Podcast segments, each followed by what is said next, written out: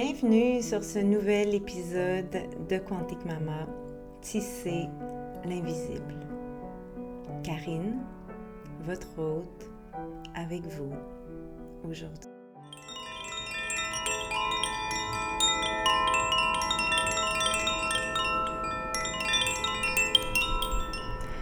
Hola!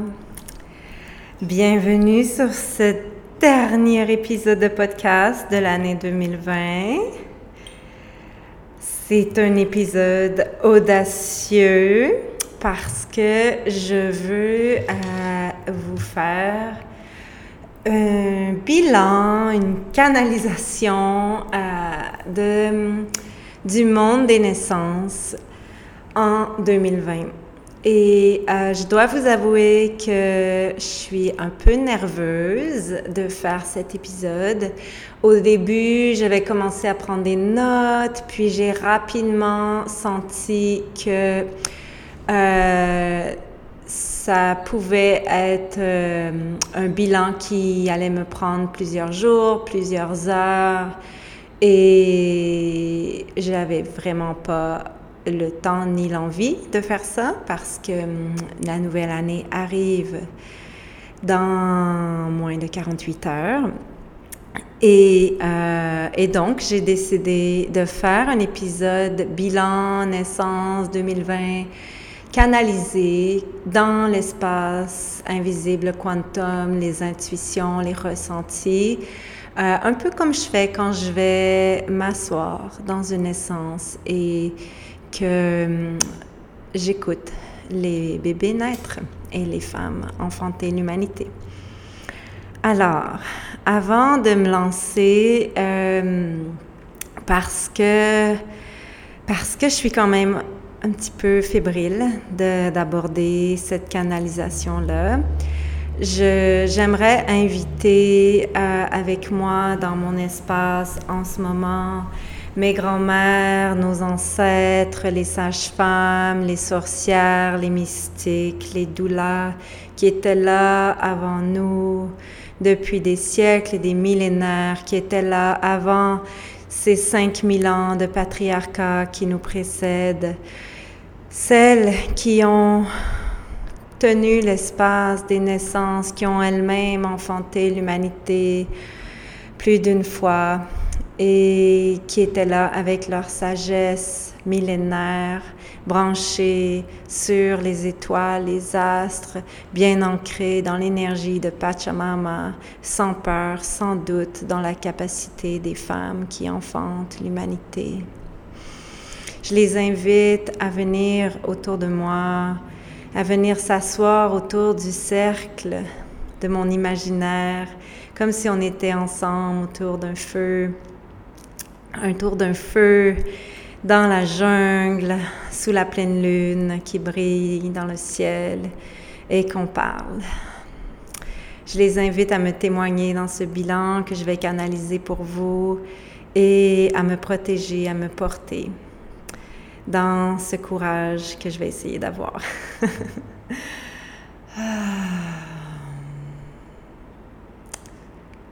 Hmm, merci. Merci d'être là mes grands-mères. Ok, alors je vais commencer cet épisode en vous parlant, en remontant un petit peu trois ans en arrière. En 2018, avec l'Organisation mondiale de la santé qui avait publié euh, son, euh, son je sais pas trop comment ils appelaient ça. J'ai pas trouvé, je l'ai pas sorti sur mon écran là avant de commencer. Mais c'est le bilan, c'est comme les objectifs 2018-2028 dans les soins euh, apportés aux personnes enceintes et qui enfantent puis aux nouveau-nés, aux, nourrissons. Donc, euh, en 2018, euh, l'OMS a publié ses nouveaux objectifs et recommandations pour les dix prochaines années. Et je me fais toujours en tant que bonne euh, euh, sage-femme ou professionnelle de la naissance le devoir de lire ces recommandations-là parce que je crois en la science, comme je crois au, au sacré et au quantique. Je crois vraiment en l'équilibre des deux. Euh, donc, je l'ai lu et euh, dans les premières pages de ce document-là, qui a malheureusement pas été traduit euh, en entier en français, qui est donc écrit en anglais, dans les premières pages de ce document de plusieurs centaines de pages, le directeur de l'OMS, dont j'ai pas le nom, écrit une petite préface et dit en 2008, quand on a publié nos recommandations pour 2008-2018, euh, l'objectif principal de nos recommandations était de diminuer le taux de mortalité euh, maternelle et néonatale infantile euh, dans les soins entourant la périnatalité. Et en 2008-2018, on a toutes organisé nos recommandations dans le, but de rendre les soins accessibles parce qu'on s'est dit si les soins sont accessibles, euh, on va diminuer le taux de mortalité. Et euh, dix ans plus tard, en faisant le bilan, on s'est rendu compte qu'on n'avait pas diminué le taux de mortalité autant qu'on aurait souhaité en 2008. Et on s'est rendu compte avec euh, la science et nos observations que pour diminuer le taux de mortalité maternelle, néonatale, infantile, euh, qu'on devait mettre l'emphase d'abord et avant tout, c'était sur le, que les femmes enceintes et qui enfantent et qui deviennent mères thrive, donc s'émancipent dans leur expérience. Et là, je fais un petit silence parce que ressentez ça, là, comme l'intention 2018-2028 des recommandations de l'OMS pour diminuer le taux de mortalité maternelle infantile à travers le monde commence dans les premières pages en disant on doit davantage mettre l'emphase sur l'émancipation des femmes dans leur expérience. Et si elles ont une expérience positive de leur grossesse, de l'enfantement, du devenir mère, c'est comme ça qu'on va diminuer le taux mortalité maternelle, néonatale, infantile. Donc, quand, j'ai lu ça en 2018, moi, je venais, j'étais en train de canaliser mon séminaire Approche quantique de la naissance, l'enfantement entre science et sacré. Et là, j'ai, ce document-là est sorti en même temps que je faisais ma canalisation du séminaire, et euh, c'était vraiment comme un cadeau de, l'invisible.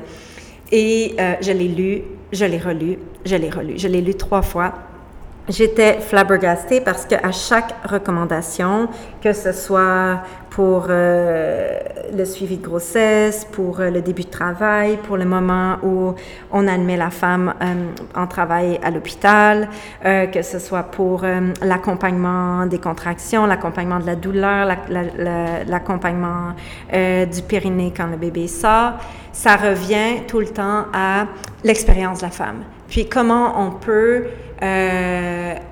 empower, donc c'est favoriser l'empuissancement de la femme dans cette étape-là. C'est du bonbon, ce document-là.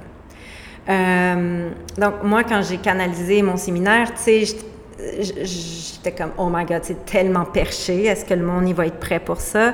Puis là, je lisais euh, ce document-là de l'OMS, puis j'étais comme, ouais, wow, c'est fou parce que l'OMS, c'est comme si il me connaît pas, mais il me dit, oui, oui, Karine, tu do it, do it parce que tu es vraiment dans le bon axe, tu es vraiment dans la bonne intention, de, ton, de tes enseignements, etc.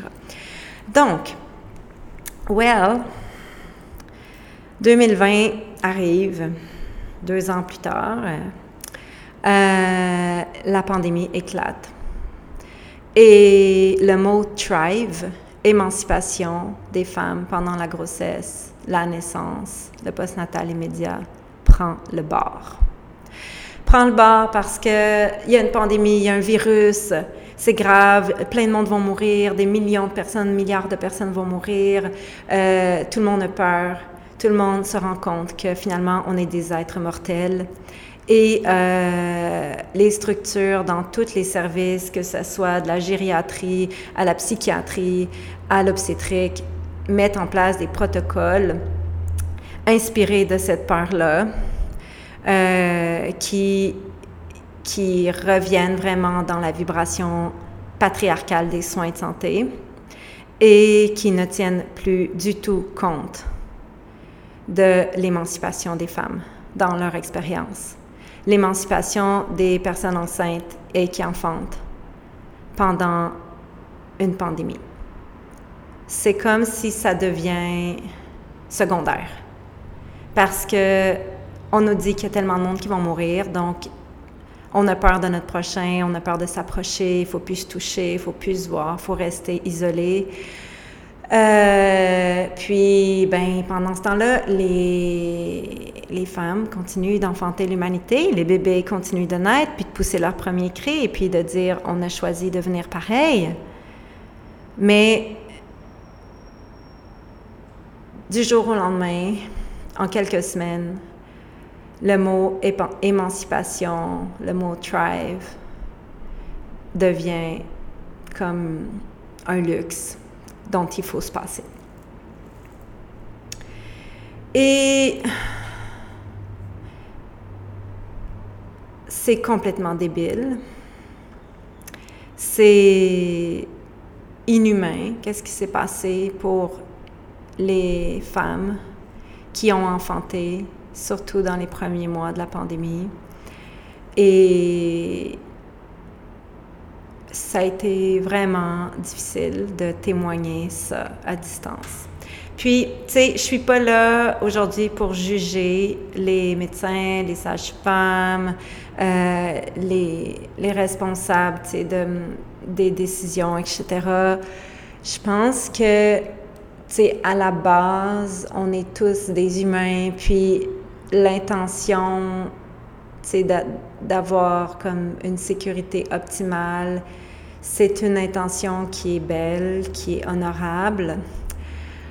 Mais en étant, ayant été à l'extérieur, parce que je travaille plus comme sage-femme, j'ai même décidé de quitter mon permis de sage-femme quand j'ai vu la pandémie éclater, puis que j'ai vu les soins commencer à s'organiser et tout. Euh, en étant à l'extérieur, j'ai quand même vu des choses, puis entendu des choses, puis eu des témoignages qui me permettent d'avoir des ressentis, puis des intuitions, puis une certaine opinion. Et c'est sûr que, tu sais, je fais pas cet épisode-là pour bitcher personne, puis, tu sais, dire euh, que whatever, tu sais, c'est pas ça l'idée. C'est vraiment juste de faire un reflet sur ce qui s'est passé, puis d'honorer comme l'expérience des, des, personnes qui sont allées enfanter dans ces structures-là à ce moment-ci de l'histoire. Puis de reconnaître que c'est leur émancipation dans cette expérience-là a été vraiment mis de côté et c'est sûr que ça a eu des conséquences.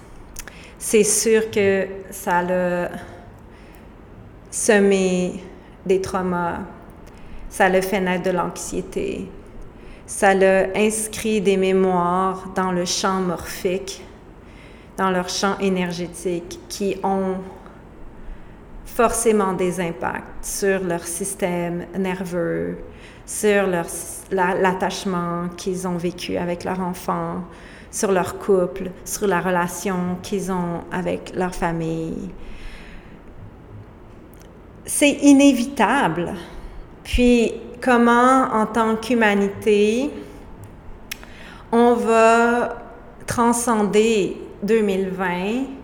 Puis, tu sais, on n'est pas sorti de la pandémie encore il y a encore des choses qui se passent, en lien avec la pandémie. Il y a encore le port du masque partout, il y a encore des restrictions, il y a encore du confinement, il y a encore des protocoles instaurés sur, comme, au, détriment de l'émancipation des femmes dans l'expérience, de l'émancipation des autres mères, des pères, euh, des, des, de la famille élargie, des frères et sœurs, je veux dire, c'est comment on va voir, reconnaître, sans nécessairement euh, faire des clans puis scinder, puis lever une guerre civile, mais reconnaître, honorer que c'est arrivé, qu'il y a des conséquences qui se sont inscrites en nous, chez nos enfants, chez les nouveaux-nés qui sont nés cette année, euh, puis qu'on va transcender ça avec grâce, qu'on va se tenir, qu'on va se supporter pour guérir, si c'est possible de guérir de ça. Euh, je sais pas. Je pense que c'est possible de transcender de ça mais que la pandémie, puis 2020, ça l'a inscrit en chacun de nous, peu importe ce que vous faites dans la vie, des mémoires qu'on va devoir juste tisser avec, puis apprendre à vivre avec, puis à se dire comme, wow, tu sais, j'ai été blessée à cet endroit-là, en moi, dans cette partie-là de mon corps, dans cette partie-là de mon cœur dans cette partie-là de mon être, de ma, de ma psyché. Puis comment on va juste honorer cette partie-là qui est blessée, puis choisir de vivre ce qu'on a à vivre, la vie qu'on a à vivre avec grâce. Parce que, comme je disais dans, dans un autre de mes podcasts, si on a vécu ça, si vous avez enfanté pendant la pandémie, si vous êtes enceinte en ce moment, si vous êtes sage-femme, en ce moment pendant la pandémie, ou médecin, whatever votre branche, comme vous avez signé pour ça, tu sais. Si vous travaillez en ce moment avec un masque dans votre face 12 heures par jour, puis que vous accompagnez, vous êtes un porteur d'espace pour les personnes qui enfantent en ce moment, vous avez signé pour ça. Donc, comment on peut, c'est honorer qu'est-ce qu'on porte en nous en ce moment, les peurs qu'on a eues, puis transcender ça, puis vraiment se réaligner en tant qu'humanité, puis de dire, wow, minute là. Sais, OK, il y a une pandémie, OK, il y a un virus, OK, OK, OK, tel protocole, mais comment vous allez jouer votre rôle en honorant les passages puis le vécu, puis la sacralité de la vie, puis de la mort, puis des transformations, puis la sacralité des traumas qui se sont inscrits chez les femmes, chez les pères, chez les mères, chez les enfants, chez les nouveau-nés, chez vous, professionnels, chez moi, chez, chez mon voisin, chez, dans notre humanité, comment on va honorer ça, reconnaître, puis dire, OK, maintenant, Comment on va s'émanciper de ça? Parce que quand on reconnaît puis qu'on accepte de vivre l'émotion, le, ressenti, ben c'est là qu'on peut commencer un chemin de tissage.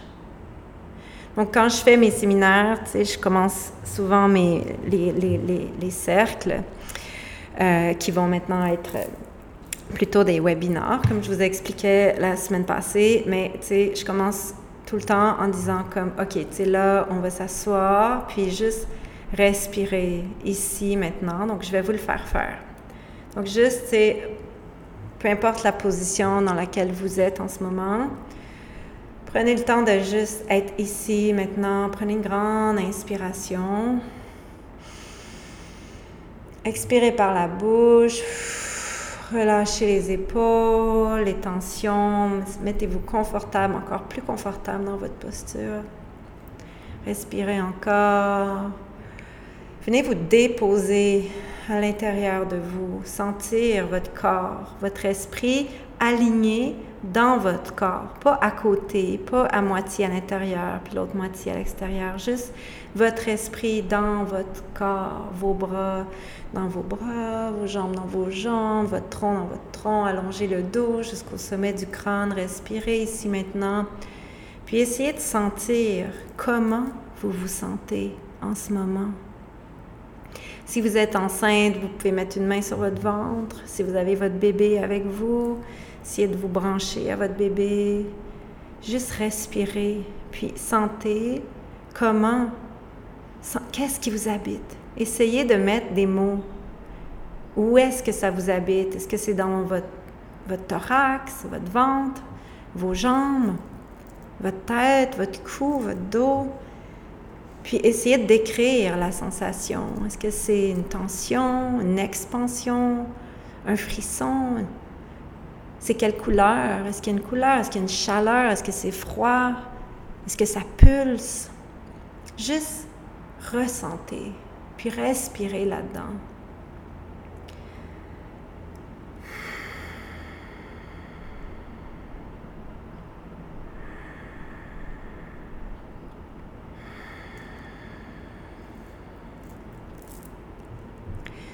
Donc, quand on pense à 2020, puis au monde des naissances, si vous êtes une sage-femme, un médecin, une doula, comme qu'est-ce que ça vous fait vivre dans votre corps, puis où? Si vous êtes une femme enceinte, un père, une mère qui avait accompagné votre partenaire,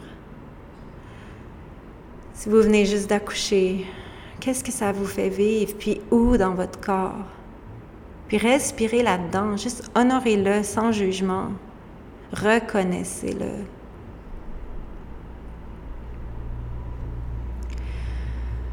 Hmm. OK.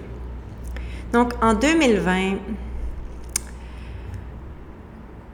dans le monde des naissances, je vous ai fait un petit topo là, mais tu sais, il s'est passé tellement de choses et moi, je n'étais pas là, tu sais, je suis pas allée dans des naissances à l'hôpital. Puis j'ai fait ce choix-là il y a quelque temps déjà de de plus trop m'exposer à ça parce que parce que je l'avais assez fait parce que ça faisait presque 20 ans que je le faisais puis que c'était assez puis de toute façon mon rôle est rendu ailleurs tu sais maintenant mon rôle c'est d'être de faire vibrer Quantique Maman puis l'école quantique puis d'être ici dans ma communauté, dans la jungle, puis d'accompagner les femmes, tu sais, en tant que, que femme sage, sage-femme authentique, où est-ce que je peux faire ça ici, tu sais. Puis, euh, je peux être la quantique doula de ma communauté avec toute mon expérience, puis ma sagesse, puis c'est ça que je fais maintenant, tu sais. Puis, donc, j'ai ce privilège de de mener cette mission-là ici, dans ma communauté. Et j'ai pas été exposée, comme je vous disais, à la réalité du terrain dans les maternités, les maisons de etc. Mais en 2020, j'ai été exposée à beaucoup, beaucoup de témoignages dans mes communautés privées. Et, euh, j'ai pu témoigner des femmes qui sont allées enfanter euh, dans des maternités où est-ce qu'on leur a demandé de porter le masque pendant qu'elles enfantaient, ou même d'enfanter avec le masque sans leur partenaire, avec leur partenaire qui attendait dans la voiture. Euh, j'ai des témoignages de femmes qui ont vomi dans leur masque parce que les contractions, c'est tellement intense des fois que ça fait vomir. Et j'ai des témoignages de femmes qui ont dit Ah, tu sais, moi, ils m'ont laissé pas porter le masque, ils m'ont laissé enlever le masque. Euh, en 2020, les acquis qu'on avait fait de notre bataille, tu des, des, 50 dernières années pour avoir nos partenaires avec nous quand on enfante, pour pouvoir bouger, pour pouvoir manger, pour pouvoir être accompagnés par une doula, en 2020, les femmes ont toutes perdu ça, d'un coup, en quelques semaines elles n'ont plus eu le droit d'avoir des doulas avec elles à l'hôpital ou en maison de naissance. Euh, il y a des endroits où elles n'avaient plus le droit d'avoir leur partenaire. Elles n'avaient plus le droit de bouger, de sortir de la chambre. Euh, donc, c'est vraiment fou parce que c'est toutes les choses pour lesquelles on s'est battu pendant 50 ans ont pris le bord sous prétexte que la femme qui enfante devenait dangereuse pour l'environnement où elle allait accoucher. Et, euh, et donc, ça, ce que ça le fait faire, ce que ça le fait, ce que ça a eu comme conséquence, que moi, j'ai vraiment vécu terrain c'est que les, les, femmes qui étaient, tu sais, un peu comme euh, dans le voile entre euh, je vais aller accoucher à l'hôpital, mais ah, j'ai comme cette intuition qu'il y a peut-être une autre option ben ces femmes-là qui étaient pas encore comme vraiment dans les convictions comme je vais accoucher chez nous, puis tu sais je veux accoucher avec une sage-femme euh, à la maison ou à la maison de naissance, puis avoir un enfantement physiologique naturel respecté dans ma puissance avec le plus de conscience de mes options. Ben celles qui étaient encore dans le voile entre les deux, un petit peu hésitantes, il y en a énormément qui ont décidé de vraiment assumer leur intuition, puis chercher d'autres options. Et ça, moi, je l'ai vécu terrain dans ma communauté dès les premières semaines de la pandémie. Et j'ai jamais de toute ma vie vu autant de couples choisir d'avoir des freebirds, choisir de trouver une sage-femme qui fait des accouchements à domicile euh, à une semaine ou deux du terme. Euh, j'ai jamais vu autant de couples chercher des doulas qui osaient venir aller à, leur naissance parce que là, ils trouvaient pas de sage-femme, mais ils voulaient avoir quelqu'un pour s'occuper de leurs enfants pendant qu'ils faisaient un freebird. Euh, j'ai vu des, des femmes, des familles faire ce choix comme jamais j'ai vu dans ma vie. Et tu sais, quand on y repense, comme plusieurs mois plus tard, c'est super logique, mais sur le coup, j'étais flabbergastée. Euh, tu sais, j'étais comme, oh my God, so exciting. Tu comme ça, c'est comme un bon côté de la pandémie, disons, parce que les couples se sont vraiment réappropriés leur, leur expérience. Pas tous, OK? Ceux qui n'étaient pas rendus là, l'ont pas fait, ont vécu plutôt le contraire la médicalisation de leur expérience, puis tu sais, comme la perte de, les, de toutes les possibles de l'émancipation, puis tout ça. Mais ceux qui étaient encore dans le voile, dans l'espèce de hmm, peut-être qu'au prochain bébé, on essaiera. Mais là, eux, il y en a énormément qui ont comme step in, tu sais, puis réclamé leur liberté, réclamé leur autonomie, leur pouvoir dans l'enfantement. Et ça, c'est vraiment, vraiment beau. J'ai vu des médecins, des, avocats, des notaires, des gens qui avaient euh, pas beaucoup d'éducation, des gens qui avaient beaucoup d'éducation, des gens qui avaient très peu de moyens, des gens qui étaient très fortunés, comme réclamer leur pouvoir. Puis ça, tu sais, c'est vraiment comme pour moi la preuve que, tu sais, c'est sûr que d'avoir accès à l'information, c'est une des clés, mais n'as pas besoin, d'avoir un diplôme, un doctorat pour enfanter dans ton pouvoir, tu n'as pas besoin d'être extrêmement riche pour enfanter dans ton pouvoir. Parce que c'est l'histoire de l'humanité, parce que c'est une compétence innée qui vient avec le fait d'avoir des chromosomes double X, puis d'avoir un utérus avec un col, puis un vagin. That's it. Et en 2020, ben, il y a des milliers, des milliers, et je, veux croire des millions de femmes et familles qui ont réalisé ça. Alors moi, sais, dans ma mission, dans mon humble chemin de vie en tant que missionnaire du nouveau paradigme, en tant que blogueuse, que podcaster, que, que, que entrepreneur pour le Sacred Business for Humanity, pour les naissances, pour les familles, euh, en tant que doula dans ma communauté ici dans la jungle. It's so much fun parce que c'est comme wow, tu sais, j'ai vu juste, c'est quelque chose que je ressens en moi depuis 20 ans qu'on a tout ce qu'il faut en nous pour enfanter nos bébés, tu sais, puis que c'est pas à cause qu'on vient de 5000 ans de patriarcat de merde qui nous a complètement conditionnés à craindre les naissances, puis à s'en remettre aux autres, puis allez, accouchez-moi, docteur, je vais ouvrir mes jambes, puis coupez-moi s'il faut me couper parce que vous allez me recoudre, puis oh merci, vous avez sauvé mon bébé, il y avait un cordon autour du cou. Bullshit! En 2020, on s'est rendu compte qu'on avait le pouvoir en nous. Puis que oui, si ça chie, on ira chercher de l'aide.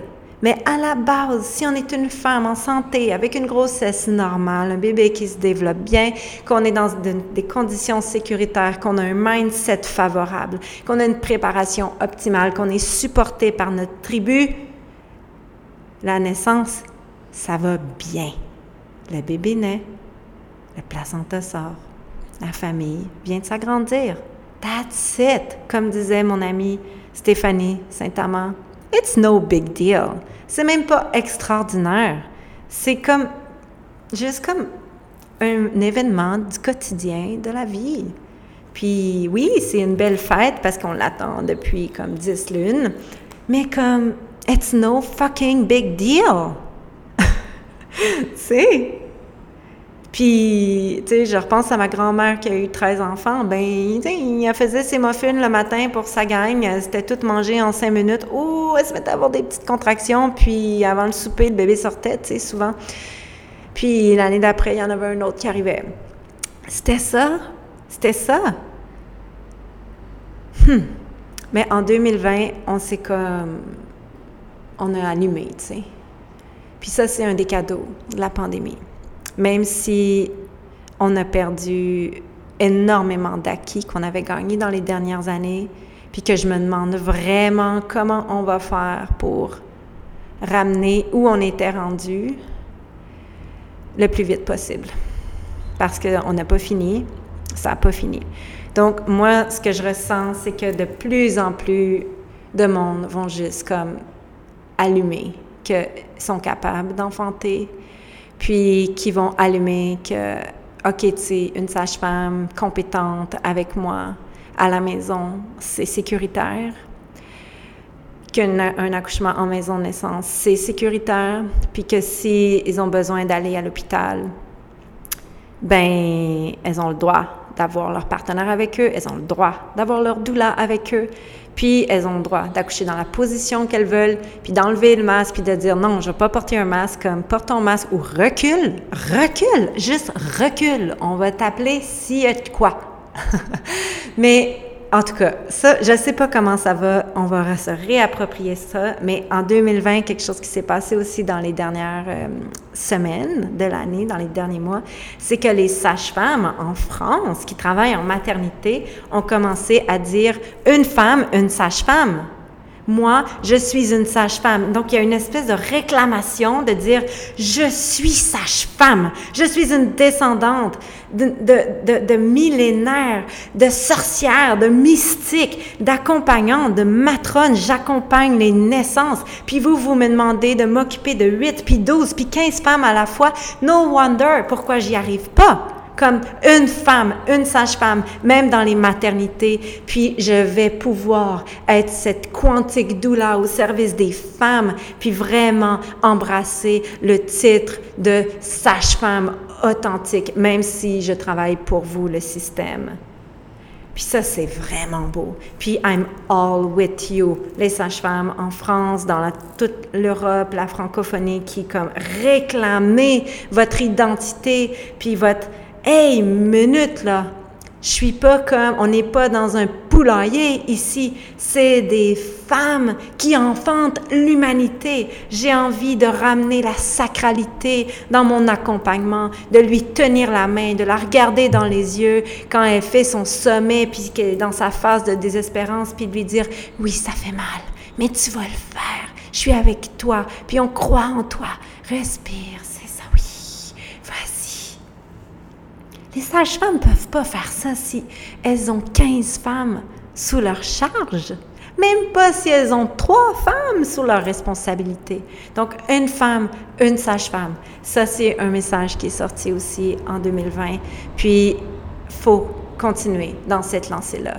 Moi, je le sens, je le prédis, j'y crois dans toutes mes cellules. Puis c'est pour ça que je me lève à 5 h, 4 h du matin à chaque jour presque parce que je veux faire partie de cette révolution. Je veux dire oui, on y va ensemble dans ce cercle avec nos, ancêtres, nos grands-mères, les sorcières, les mystiques, les matrones, celles qui étaient là avant nous, qui portent le sacré, puis nous, qu'on est là à l'ère moderne, qu'on a accès à la science, comment on va intégrer cette dimension, aller dans ce nouveau monde, dire oui à notre identité ancestrale de porteuse d'espace, de la naissance et de rendre au service des femmes, des familles, des services, des soins, des accompagnements, vraiment entre science et sacré. Fuck the patriarchy. On réclame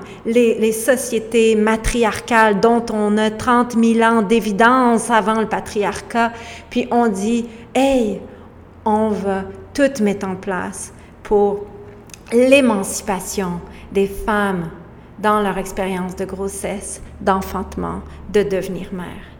En 2020, les, parents sont devenus parents avec le nouveau-né, ils ne pouvaient même pas avoir de visite. Ils étaient isolés plus que jamais. Ça n'a pas d'esti de bon sens. On a besoin de notre tribu, on a besoin de notre village. On ne peut pas avoir des enfants, puis juste comme être des badass parents toute seule. On a besoin d'une tribe. Donc, comment on va se réclamer ça? Comment on va être tous ensemble comme un village pour l'humanité de demain? Ces petits-enfants qui ont dit oui à la vie, même dans la pandémie. Comment on va les accompagner dans l'amour, la lumière, leur faire des câlins? Comment on va transcender cette pandémie anti-ocytocine? Enlever l'ocytocine à un peuple, puis vous allez pouvoir le contrôler comme vous voulez. Well, moi, je vais continuer de me lever over my dead body pour réclamer mon droit à l'ocytocine, puis à l'amour. Puis je vais continuer de vibrer, puis de parler, puis d'écrire, puis de chanter, puis de danser, puis de crier, puis de pleurer, puis d'être révolté, puis d'aimer, puis de pardonner au nom de l'ocytocine. Parce que dans ce nouveau monde-là vers lequel on s'en va, parce qu'à un moment donné, on va être l'autre bord, gang. À un moment donné, ça va être fini. À un moment donné, le vaccin va avoir été donné à assez de monde, puis la peur va s'estomper, puis on va arriver de l'autre côté du voile. Mais comment on va être tous ensemble? Des, petits soldats d'amour, des soldats d'ocytocine avec la molécule d'ocytocine tatouée sur le cœur, puis qu'on va vibrer dans notre champ énergétique tellement de lumière que ça va sentir à des mètres autour de nous, à des kilomètres autour de nous. Puis que tranquillement, on va transcender ces traumas, ces douleurs, ces souffrances, ces deuils que 2020 va nous avoir fait faire, va nous avoir imposé, va nous avoir propulsé dedans.